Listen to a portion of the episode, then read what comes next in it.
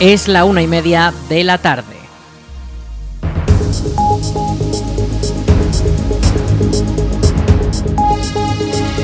Buenas tardes, martes 19 de septiembre. Comenzamos el espacio para la información local en el 107.4 de la FM. Les habla Aritz Gómez, aquí arranca una nueva edición de la Almunia Noticias.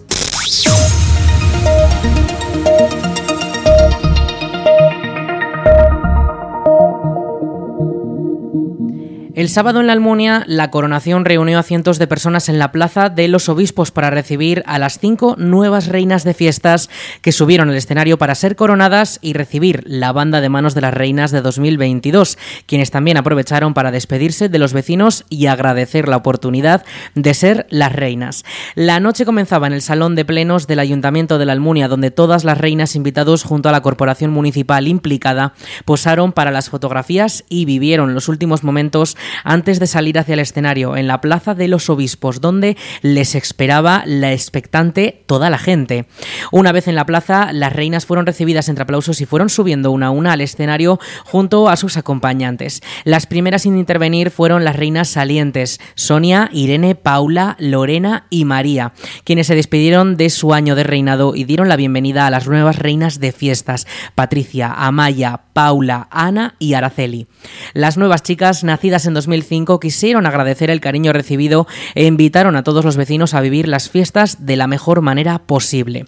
Seguidamente, el pregonero de las fiestas de 2023, Juan José Moreno, fue el encargado de dar el pregón de las fiestas, que oficialmente dan por inaugurados los días festivos, y agradeció el hecho de haber sido elegido por su trabajo por y para el pueblo en la administración pública durante tantos años.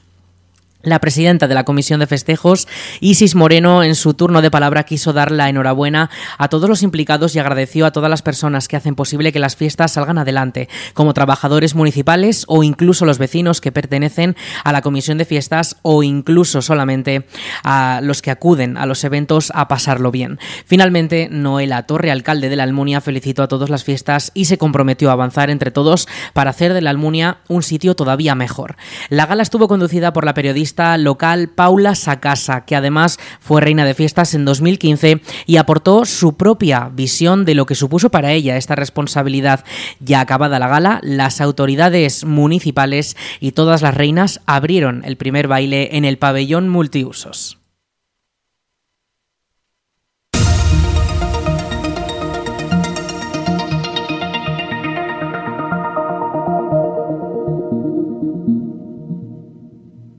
La Plaza de los Obispos permanece desde este lunes cortada al tráfico rodado ya que ha comenzado la instalación de la Plaza de Toros portátil que se utilizará durante las fiestas de Santa Pantaria 2023.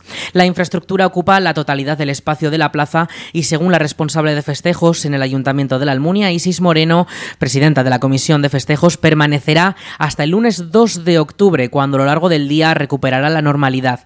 El corte de tráfico afecta además a las distintas calles que dan acceso y salida a la plaza plaza, como la calle Iglesia, que se verá cortada y el tráfico desviado por la Plaza del Jardín, o la calle El Paso y la calle Luna, que no tendrán salida. La Plaza de los Obispos, la Plaza de Toros, también conocida así, será uno de los puntos del encuentro más recurrentes durante estas fiestas por los actos taurinos a distintas horas del día y por el aforo para todo tipo de eventos infantiles y deportivos. El Centro de Educación de Personas Adultas ha hecho pública la oferta de estudios gratuitos para el curso 2023-2024, donde los interesados podrán inscribirse hasta el 16 de octubre en los cursos como la preparatoria de acceso a grado superior, grado medio o el graduado en educación secundaria a distancia. Además, también se oferta la preparatoria para el acceso a la universidad para mayores de 45 años o este año, como novedad, el curso de digitalización aplicada al entorno profesional o la preparatoria para el nivel B1 de inglés, sin dejar de lado, por supuesto, los habituales idiomas como el inglés y el francés en varios niveles, la iniciación en el aragonés o los cursos de español como nueva lengua.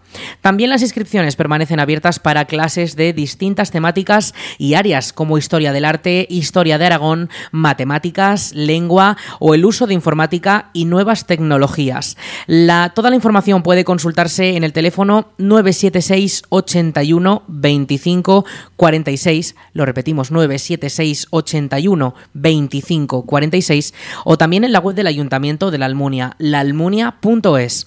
Recuerden, abiertas, las, abiertas hasta el 16 de octubre las inscripciones para matricularse en los cursos gratuitos que ofrece el Centro de Educación de Personas Adultas de la Almunia de Doña Godina. El Club Deportivo La Almunia ganó su segundo partido de la temporada frente al Club Deportivo Fleta con un resultado de 5 a 1.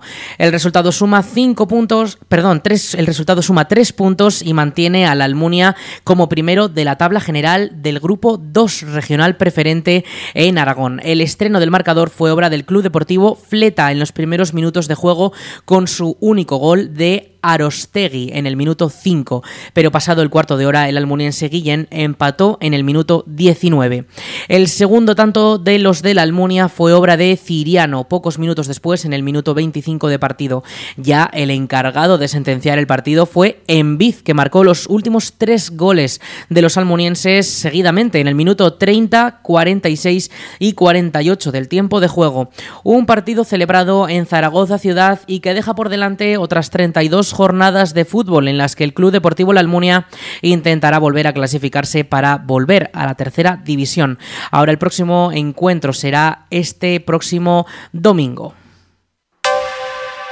La autovía A2 continuará en obras los próximos días, con afecciones en varios tramos. La Jefatura Provincial de Tráfico ha avisado que ahora es el turno de la calzada dirección Zaragoza, donde se realizarán mejoras en el firme y el asfalto del lunes 18 al viernes 22.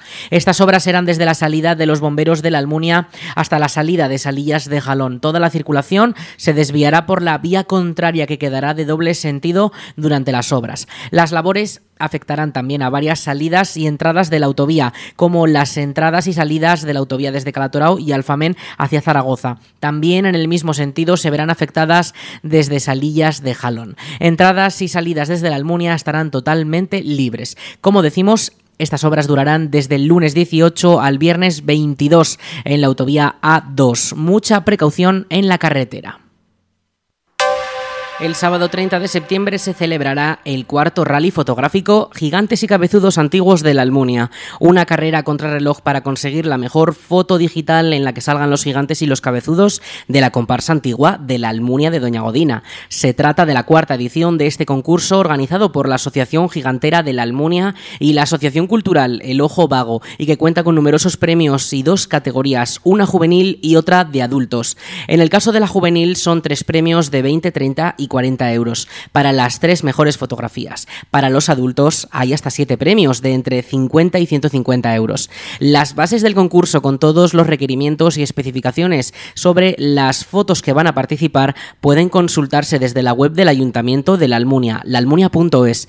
La fecha límite para inscribirse es el 23 de septiembre, un día antes de que comiencen las fiestas de Santa Pantaria.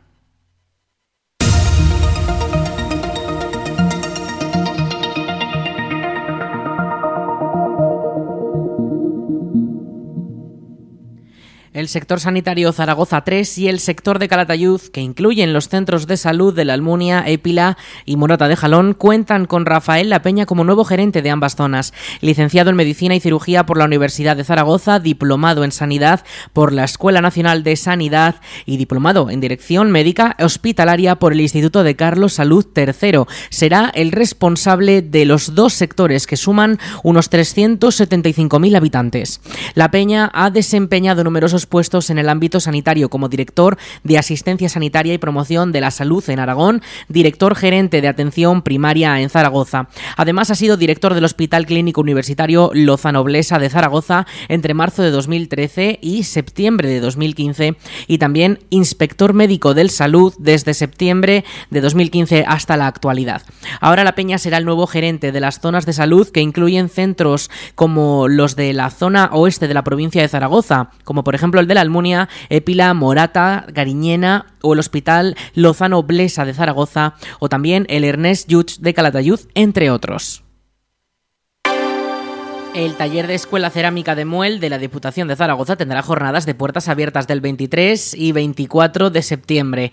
Dos días para disfrutar en familia en los que se han programado actividades gratuitas en grupo para promocionar y dar a conocer el mundo del barro. Lo explica la directora del taller Escuela Cerámica de Muel, María Jiménez. Días 23 y 24 de septiembre, el taller Escuela Cerámica de Muel abrirá sus puertas para realizar actividades relacionadas con la cerámica y acercar esta tradición a las familias, a los niños y adultos que nos visiten.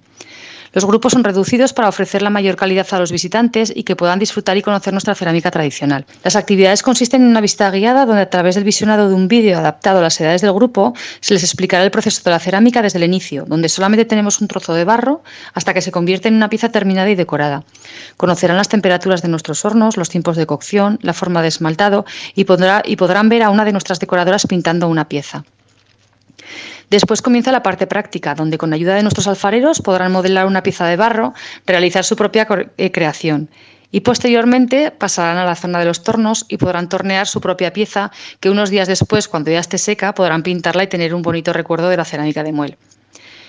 Una vez terminadas las actividades con el barro, pasan a esmaltar un vaso de cerámica, lo cocerán en nuestros hornos con la técnica del raku.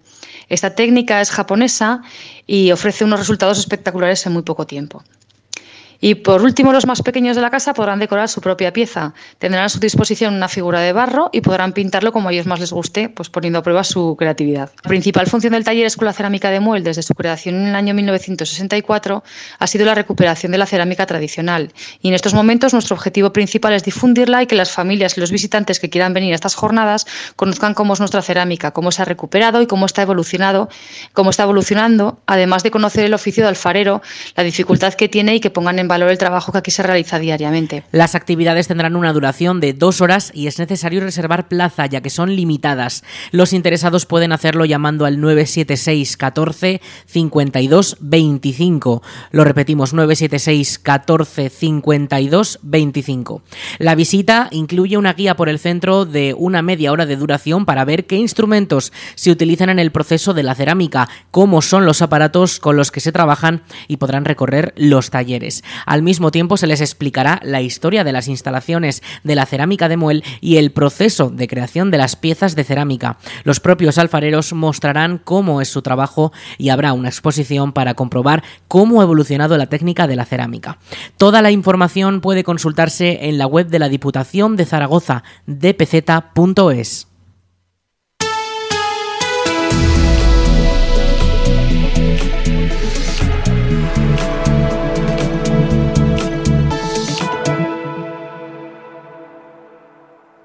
Vamos con la información del tiempo. Este martes 19 de septiembre tendremos temperaturas máximas de hasta 25 grados y las mínimas esta pasada madrugada han rondado los 14. Atención porque estas mínimas van a ir bajando poco a poco hasta llegar al fin de semana. Nos vamos a quedar en torno a los 13 durante esta próxima madrugada y las próximas noches podrían bajar incluso hasta los 9 el sábado 23. Hoy podríamos tener algo de lluvias durante las primeras horas de la tarde, aunque va ser poco. Tendremos un 50% de probabilidad de que caigan esas precipitaciones. Mañana esa probabilidad se reduce hasta un 15% y tan solo durante las horas, las primeras horas de la mañana y la madrugada, y los cielos se despejarán con algo de nubosidad de tipo alto, nubes altas que no van a dejar lluvias porque las lluvias van a descargar durante el jueves o así al menos lo adelanta la Agencia Estatal de Meteorología. Un 80% de probabilidad de precipitaciones que eh, vendrá con 25 grados de máxima y 14 de mínima. El viento también soplará del suroeste con hasta 15 kilómetros por hora. Ya de cara al viernes y el fin de semana se va despejando un poquito más, más calma, más tranquilidad. Y es que podemos decir que ya, eh, además de que ya estaremos en otoño, tendremos ese pequeño veranillo que hará que durante las fiestas, según los primeros pronósticos, ya decimos son primeros pronósticos, eh, no tendríamos esas precipitaciones, aunque sí que vamos a tener bastante frío por las noches.